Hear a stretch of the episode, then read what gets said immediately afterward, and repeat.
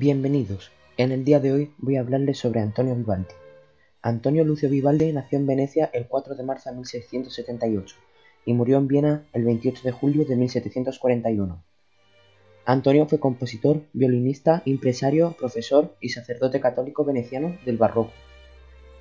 Desde pequeño sufrió asma. El asma es una afección en la que se estrechan y se hinchan las vías respiratorias. Esto dificulta la respiración y provoca tos y falta de aire. Esto marcó mucho a Vivaldi, ya que apenas podía andar o estarse en pie sin sentir dolor y opresión en el pecho. En 1693, a la edad de 15 años, empezó a estudiar para sacerdote. El 18 de septiembre del mismo año, Antonio ingresó en un seminario y recibió sus primeras órdenes menores. El 23 de marzo de 1703, con 25 años, fue finalmente nombrado sacerdote. Tras su ordenación como sacerdote, le apodaron el cura rojo. En 1704, más inclinado desde la música que a las obligaciones religiosas, logró que lo dispensaran de dar misa por razones de salud.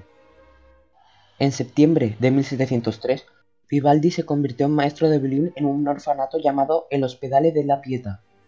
Vivaldi tenía solo 25 años cuando comenzó a trabajar en el orfanato. Durante los siguientes 30 años compuso la mayor parte de sus obras más importantes mientras trabajaba allí.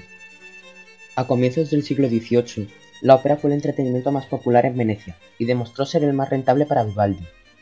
Antonio comenzó su carrera como compositor de la ópera. En 1717, Vivaldi pasó a ser un prestigioso maestro de capilla en Mantua.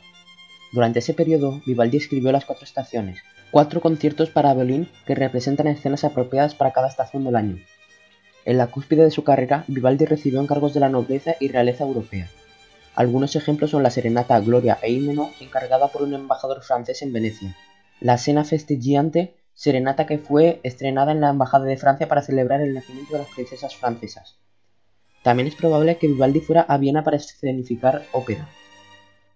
Poco después de su llegada a la ciudad, Carlos VI falleció, lo que hizo perder cualquier protección imperial o una fuente de ingresos regular.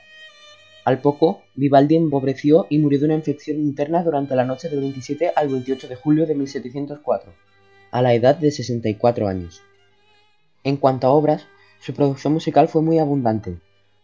Compuso 865 obras, ya que escribió 46 óperas, 70 sonatas y 195 composiciones vocales, entre las que se cuentan 45 cantantes de cámara y 554 composiciones instrumentales en su mayoría de conciertos.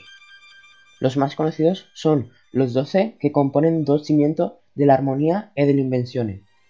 Los primeros cuatro conciertos incluyen las célebres cuatro estaciones. Se ha sido descrito esta obra como un ejemplo sobresaliente de la música programática pre-decimonoica. Alrededor de 350 de sus conciertos están escritos para instrumento solista y de cuerdas, de los cuales 230 son para violín siendo los otros para instrumentos como fagot, violonchelo, oboe, flauta, viola de amor, flauta dulce, laúd o mandolina.